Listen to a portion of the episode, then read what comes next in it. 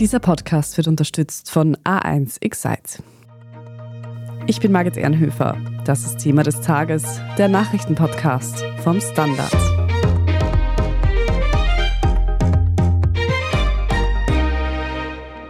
Am Mittwochmorgen ist vor der Küste Griechenlands ein Boot mit hunderten geflüchteten Menschen an Bord gesunken. Nur ein Bruchteil von ihnen hat überlebt. Wir sprechen heute darüber, was genau bei der geplanten Überfahrt nach Italien passiert ist. Wir fragen nach, was sich an der europäischen Flüchtlingspolitik ändern muss, damit solche Tragödien nicht mehr passieren.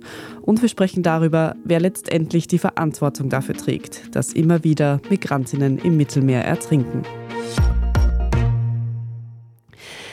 Erik Frei, du bist leitender Redakteur beim Standard und stehst uns hier im Podcast immer wieder zu außenpolitischen Themen Rede und Antwort. Das tragische Schiffsunglück, über das wir heute sprechen wollen, das hat bereits am Mittwochmorgen stattgefunden. Und wir haben es eingangs schon gehört von mehreren hundert Menschen, die auf diesem Schiff gewesen sein sollen. Ich habe Zahlen bis zu 700 gelesen, dürften nur knapp 100 überlebt haben. Kann man da mittlerweile genaueres zu den Opferzahlen sagen? Nein, das kann man nicht. Wir wissen nicht, wie viele Menschen wirklich auf diesem Schiff waren. Die sind ja auch nirgendwo registriert. Die Schätzungen laufen von 450 bis 750. Wir wissen, dass knapp 100 Menschen gerettet wurden. 78 Leichen wurden geborgen.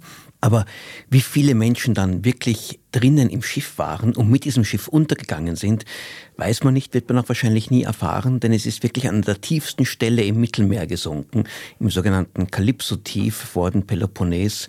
Und dieses Schiff dann zu bergen, um nur die Leichen zu zählen, dafür wird niemand etwas bezahlen. Woher kam denn dieses Schiff eigentlich und wer war da tatsächlich an Bord? Also es war offenbar ein ägyptisches Schlepperschiff, das von Ägypten aus losgefahren ist, aber dann nach Libyen hinübergefahren ist und dort mehr oder den Großteil der Flüchtlinge aufgenommen hat. Das heißt, die Schlepper, die sind die Männer, die jetzt auch in Griechenland auch festgenommen wurden, das sind Ägypter. Die Flüchtlinge dürften es sich vor allem um Syrer, Afghanen und Pakistani handeln, also eigentlich diese Bevölkerungsgruppen, die schon seit vielen Jahren zu den Hauptgruppen der Flüchtlinge und Migranten zählen. Aber die genauen Nationalitäten, wer da alle noch dabei war, wird man vielleicht bei der Befragung der Schlepper erfahren, aber möglicherweise wird das nie ganz klar sein. Weiß man denn, wie es denn zu dem Unglück gekommen ist, also warum das Schiff letztendlich gesunken ist?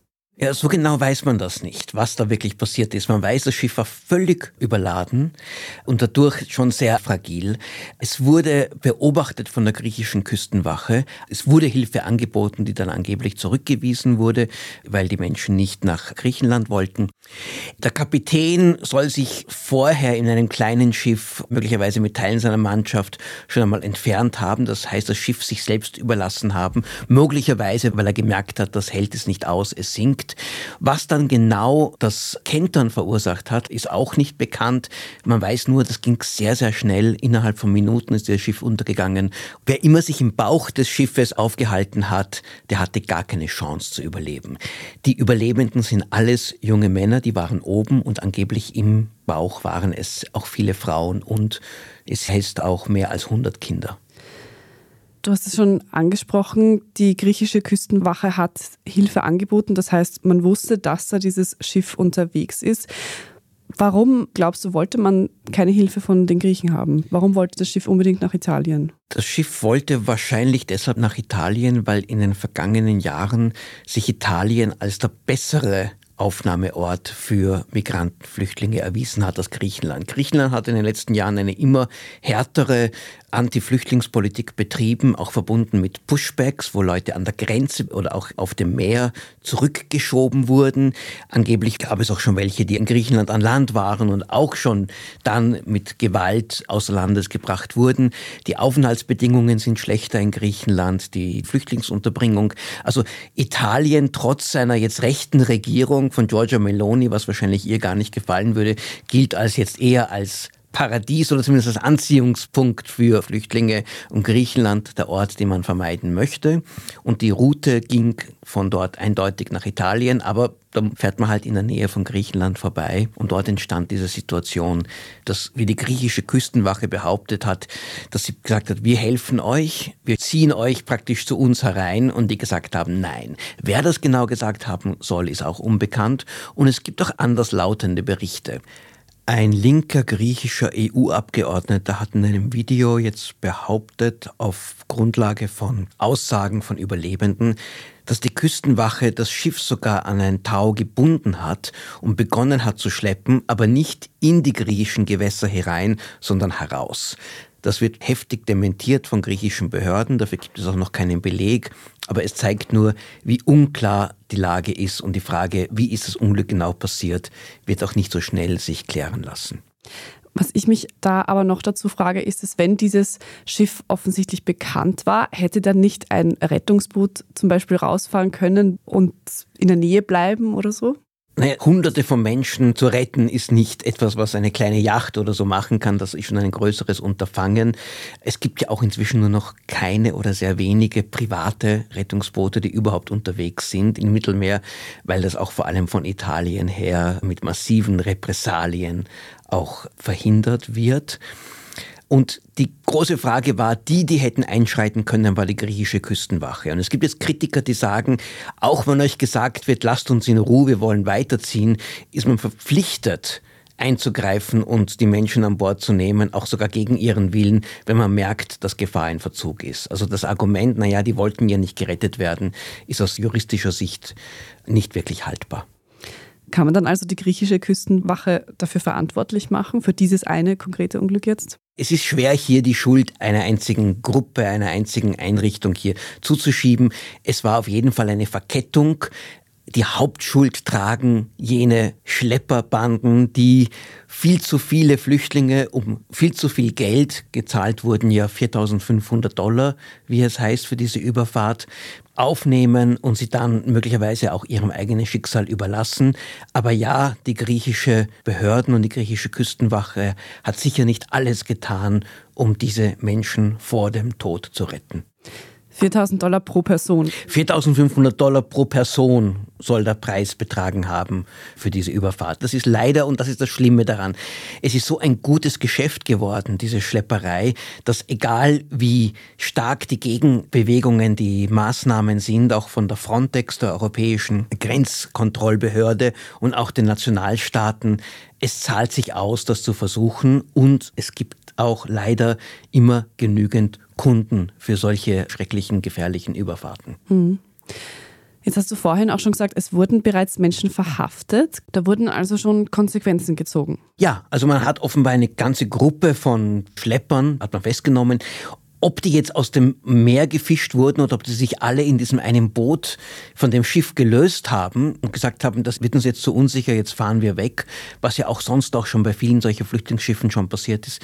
Das hat man noch nicht genau nachvollziehen können, aber zumindest neun Personen sind in Gewahrsam. Es sind alles Ägypter. Es wird ihnen vorgeworfen, auch die Bildung einer kriminellen Vereinigung, Gefährdung von Menschen und alle anderen möglichen Straftaten. Erik, was denkst du, wenn dieses Boot nicht voller geflüchteter Menschen gewesen wäre, sondern voller UrlauberInnen, wäre die Geschichte dann vielleicht anders ausgegangen? Naja, Urlauberinnen und Urlauber würden sich nicht so auf ein kleines Fischerboot zwerchen und sich in eine solche Gefahr begeben. Aber natürlich, wenn ein Urlauberboot in Seenot gerät, dann ist da keine politische Frage dabei, dann wird einfach gerettet. Jedes einzelne Flüchtlingsschiff ist gleichzeitig auch ein Spielball der europäischen Asyl- und Migrationspolitik. Keiner möchte es allzu einfach machen, Menschen aufzunehmen, zu retten. Man hat immer die Angst vor dem sogenannten Pull-Effekt, dass wenn dann wirklich systematisch jedes Boot, das in Seenot gerät, aufgefangen wird und die Menschen praktisch an Land gebracht werden, dann wird der Anreiz für Schlepperbanden, dies zu machen und möglichst schnell auch dann die Seenot hervorzurufen, noch größer. Doch ist man hier in einem Spannungsfeld zwischen, wie kann man einzelne Menschenleben vor dem Untergang bewahren, aber wie schaffen wir auch einen politischen Rahmen, der diese Fluchtbewegungen eher dämpft und nicht fördert. Der Vergleich ist also nicht so einfach zu ziehen. Trotzdem bleibt ein bisschen das unangenehme Gefühl, wie hier unterschiedlich mit Menschenleben umgegangen wird. Erik, wie hat denn eigentlich die Politik, die griechische und auch international reagiert? Das Interessante ist, dass Griechenland, wo Flüchtlinge immer eher ein Reizthema sind und bisher es eher wenig Empathie auch für Opfer an der Grenze gab, diesmal hat das sehr viel auch Entsetzen hervorgerufen. Die Regierung hat auch eine dreitägige Staatstrauer ausgerufen, was auch eher ungewöhnlich ist. Das Ganze findet im Vorfeld von Parlamentswahlen statt, wo ja die konservative Regierung, die das letzte Mal eine relative Mehrheit gewonnen hat, diesmal aufgrund eines anderen Wahlsystems auf eine absolute hofft. Und offenbar auch der Premier setzt darauf, dass er diesmal, wenn er Menschlichkeit zeigt, dass das möglicherweise bei gewissen Wählern doch ganz gut ankommt und niemanden verschreckt. Und in der EU ist es genauso, es ist Entsetzen, aber gleichzeitig eine Hilflosigkeit. Gerade erst vor kurzem hat man sich ja auf eine neue Asylpolitik geeinigt, wo ja auch der Plan ist, dass es dann an den Grenzen gleich solche Aufnahmezentren geben soll, wo möglicherweise Asylverfahren schnell abgewickelt und schnell Rückführungen stattfinden sollen. Und dieses Unglück zeigt, wie dringend der Handlungsbedarf ist, etwas zu tun. Und gleichzeitig ist man sich bewusst, dass wahrscheinlich auch eine Änderung der EU-Asylpolitik solche Katastrophen nicht wirklich verhindern wird können, weil es immer Menschen geben wird, die sagen, ich bin bereit, sehr viel Geld dafür zu bezahlen, um irgendeine Chance zu haben, nach Europa zu kommen. Wir sind gleich zurück.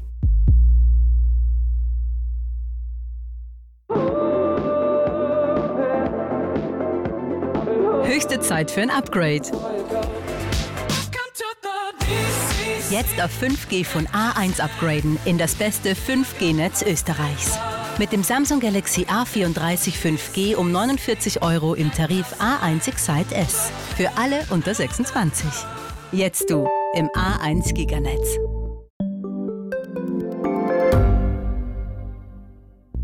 Schaffen wir es noch, die Erderhitzung zu stoppen? Wie verändert künstliche Intelligenz unser Leben? Wie werden wir in einer heißeren Welt leben, arbeiten, urlauben? Und wann fahren Autos autonom? Ich bin Alicia Prager. Und ich bin Florian Koch. Um solche und viele weitere Fragen geht es im Podcast Edition Zukunft und Edition Zukunft Klimafragen. Wir sprechen mit Expertinnen und Experten und diskutieren Lösungen für die Welt von morgen. Jeden Freitag gibt es eine neue Folge.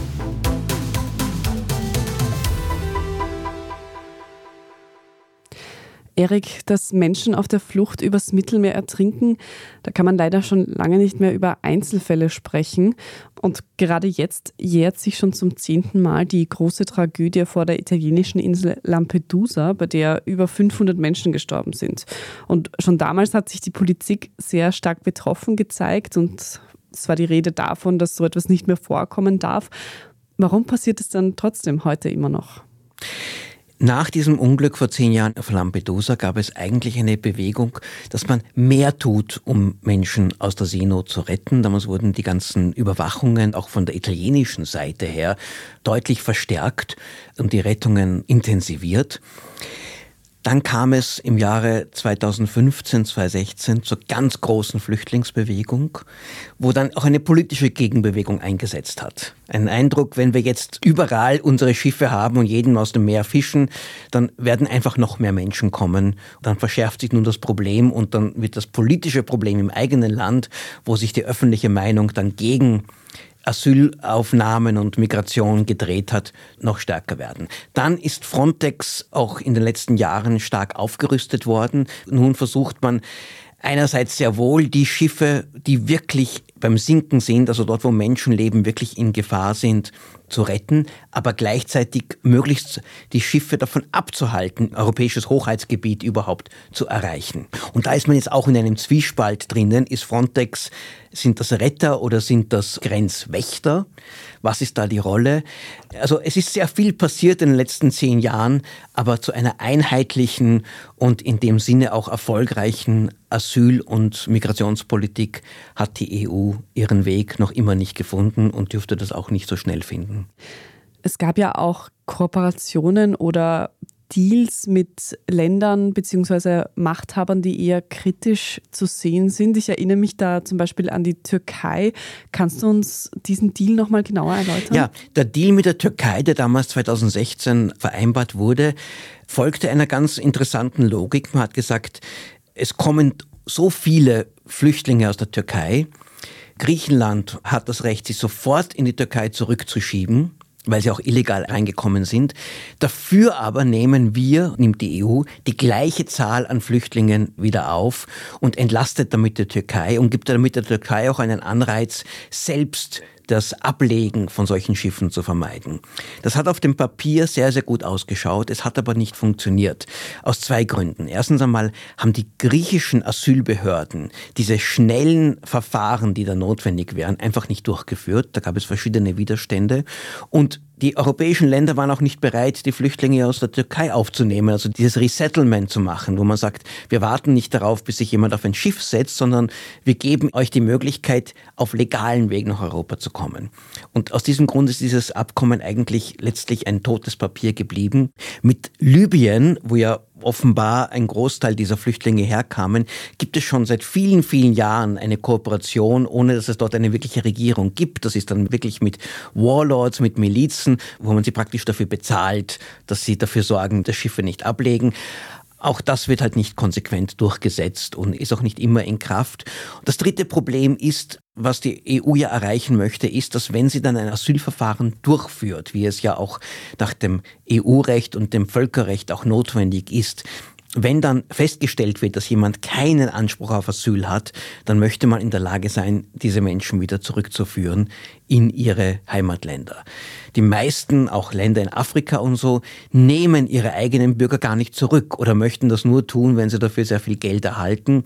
Und diese Art von Rückführungsabkommen stecken auch noch in den Anfängen und sind auch noch immer nicht konsequent durchgesetzt. Und an all diesen Ecken und Enden hat die Diplomatie, die hier versucht hat, hier Lösungen zu finden, bisher viel weniger Fortschritte gebracht, als man gehofft hat. Ein Punkt, der auch noch immer wieder aufkommt, der von ExpertInnen auch gefordert wird, ist es, dass es legale Fluchtrouten geben soll. Warum gibt es die eigentlich nicht? Es gab früher die Möglichkeit, vom Ausland um Asyl anzusuchen, zum Beispiel in einer Botschaft, das sogenannte Botschaftsasyl. Dann wurden diese Botschaften gestürmt und dann wurde das abgeschafft. Und das ist sicher ein Problem, dass wir heute einfach diesen legalen, weder Flucht noch Arbeitsmigrationswege haben. Wenn ich heute sagen möchte, ich möchte in Europa arbeiten und ich weiß, ich werde gebraucht, weil ich zum Beispiel auf dem Feld oder auch in der Pflege arbeiten könnte, gibt es praktisch keine Möglichkeit, das auf legale Weise zu tun. Und diese Forderung danach, die ist laut, die ist auch berechtigt. Es umzusetzen ist allerdings sehr, sehr schwer. Die politische Bereitschaft zu sagen, wir nehmen auch auf legale Weise jetzt Flüchtlinge auf, ist in keinem Land in Europa wirklich, wirklich vorhanden. Vor allem auch, weil immer noch so viele illegale Flüchtlinge kommen. Und die Sorge von denen oder zumindest die Warnung von den Kritikern und den Gegnern ist immer zu sagen, okay, wenn wir zusätzlich noch dann legale Flüchtlinge aufnehmen, dann haben wir dann am Ende doppelt so viele und das brauchen wir gar nicht.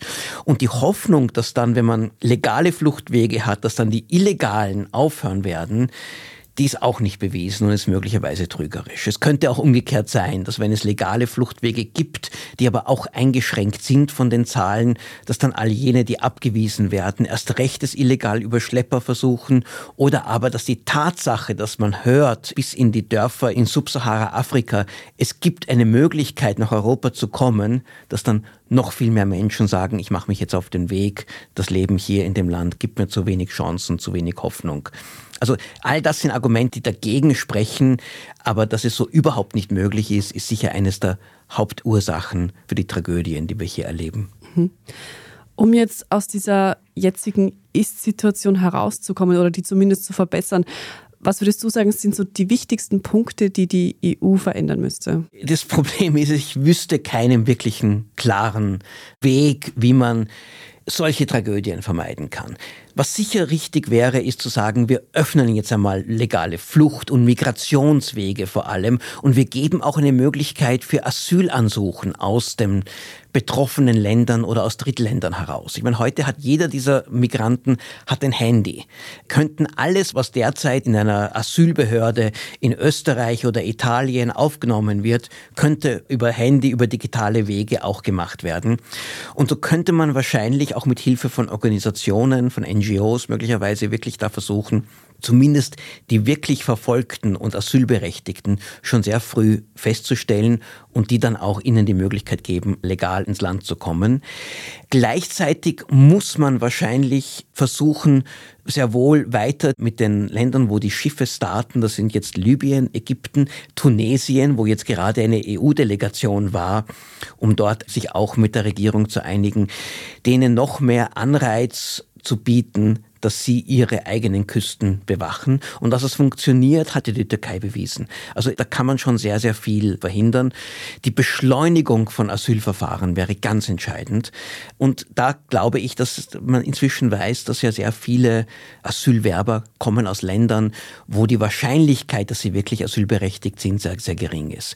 Und alle Maßnahmen zusammen können vielleicht ein wenig helfen. Was am wenigsten helfen würde, ist zu sagen, na ja, wenn wir die Fluchtursachen beseitigen, dann hört die Fluchtbewegung auf. Dazu braucht es Jahrzehnte, bis diese Länder sich wirtschaftlich so entwickeln, dass die Menschen sagen, wir bleiben lieber dort, als versuchen nach Europa zu kommen. Es zeigt sich sogar, um den Weg nach Europa einzuschlagen, braucht man ja Geld.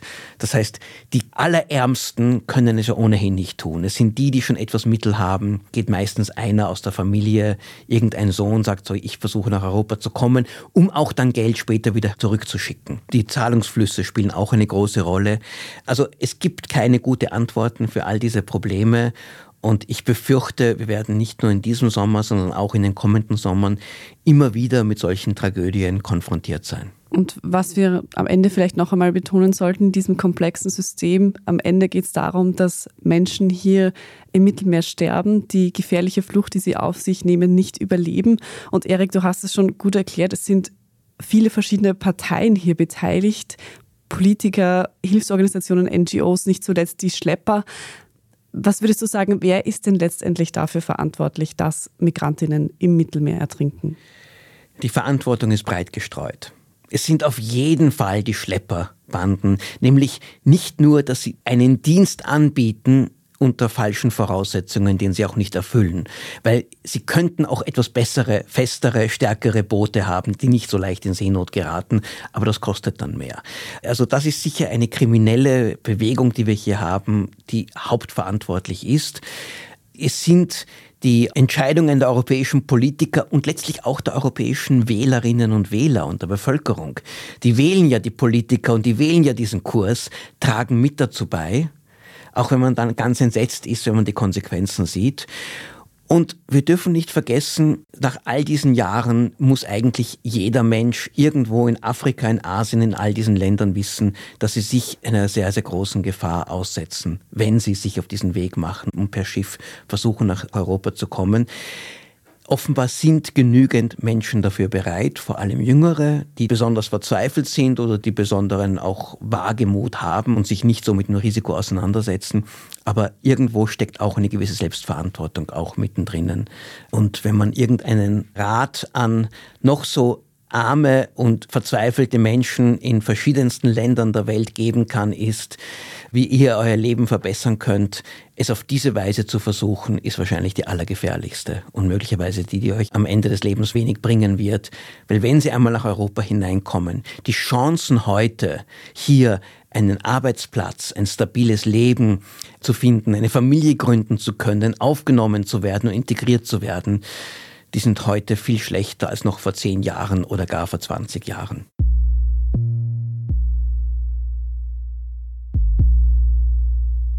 wie sich die Situation in Griechenland weiterentwickeln wird und welche neuen Erkenntnisse man zu diesem tragischen Bootsunglück vielleicht in den nächsten Stunden oder Tagen noch finden wird, das lesen Sie dann auf der Standard.at. Vielen Dank dir, Erik Frei, für diese Einschätzungen dazu. Ja, sehr gerne. Wir sprechen jetzt in unserer Meldungsübersicht gleich noch über einen möglichen Untersuchungsausschuss zu den Deals von Immobilienunternehmer René Benko und über die neue Single von Matthias Strolz. Wenn Sie Thema des Tages in der Zwischenzeit unterstützen möchten, dann können Sie das zum Beispiel mit einem Standard-Abo tun. Alle Infos dazu finden Sie auf abo.derstandard.at. Oder wenn Sie Thema des Tages über Apple Podcasts hören, dann können Sie dort auch für ein Premium-Abo bezahlen und unseren Podcast ganz ohne Werbung hören. Wir sind gleich zurück.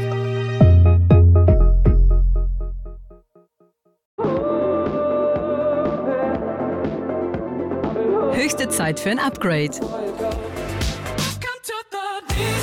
Jetzt auf 5G von A1 upgraden in das beste 5G-Netz Österreichs.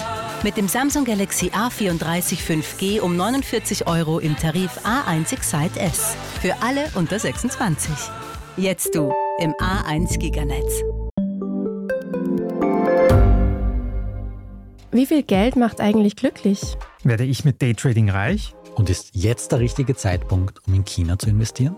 Das und mehr sehen wir uns in der neuen Staffel vom Standard-Podcast Lohnt sich das an?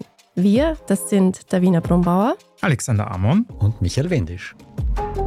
Und gemeinsam mit Expertinnen und Experten fragen wir uns, wie ein Pyramidenspiel funktioniert, was eigentlich ein Baby kostet und ob es sich lohnt, in eine Steueroase auszuwandern. Lohnt sich das? Der Standard-Podcast über Geld findet ihr jeden Dienstag auf allen gängigen Podcast-Plattformen.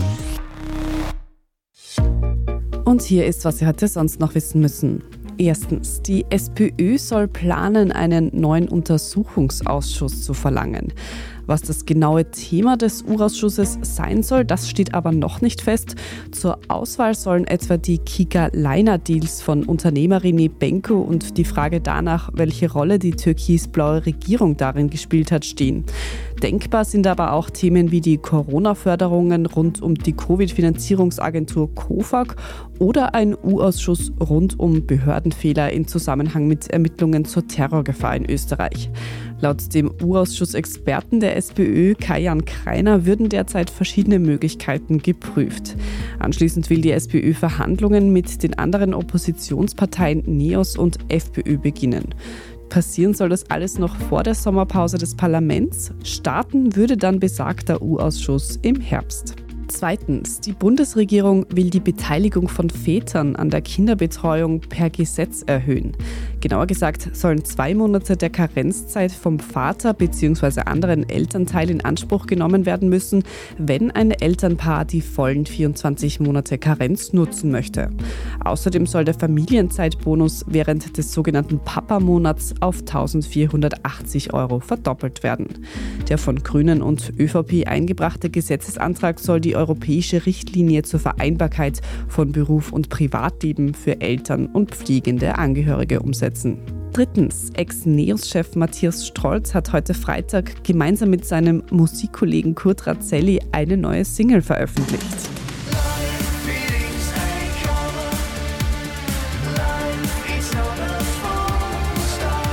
Life is a Comma heißt diese Scheibe und sie ist bereits die zweite Single des Duos.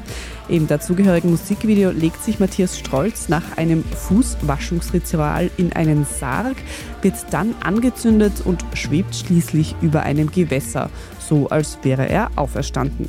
Das Video soll auf einer biografischen Erfahrung von Strolz beruhen, die er in Indien gemacht habe, so schreibt der Ex-Politiker in einem Newsletter.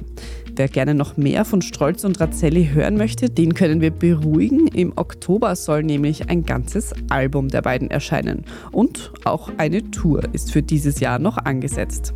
Und viertens, morgen Samstag findet in Wien die Regenbogenparade statt. Auf der Wiener Ringstraße wird zum 27. Mal gemeinsam für Akzeptanz, Respekt und gleiche Rechte für alle demonstriert unabhängig von sexueller Orientierung, Geschlechtsidentität oder Geschlechtsmerkmalen.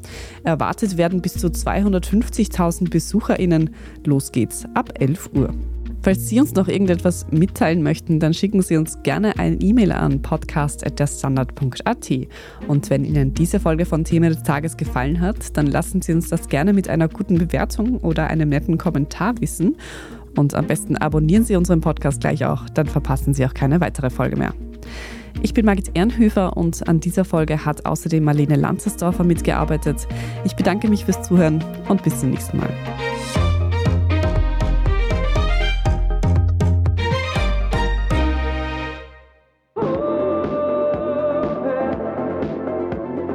Höchste Zeit für ein Upgrade.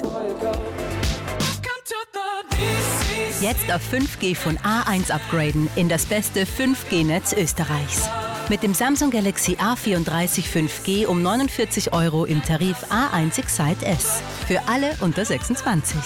Jetzt du im A1 Giganetz.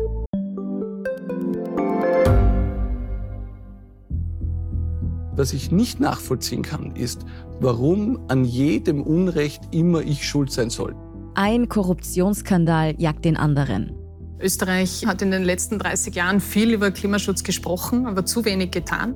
Die Politik verschläft die Klimakrise. Die Behörden haben alles richtig gemacht. Fehler vergisst man, statt daraus zu lernen. So sind wir nicht. So ist Österreich einfach nicht. Aber wie ist Österreich dann? Das wollen wir bei Inside Austria herausfinden. Wir blicken auf die großen österreichischen Skandale. Von Ibiza bis Ischgl. Wir wollen wissen, wer dafür in der Politik die Verantwortung trägt. Und wir schauen genau hin, wo Österreich über seine Grenzen hinaus mitmischt. Vom Wirecard-Skandal bis zum Ukraine-Krieg. Das ist Inside Austria von Standard und Spiegel. Jeden Samstag eine neue Folge, überall, wo es Podcasts gibt.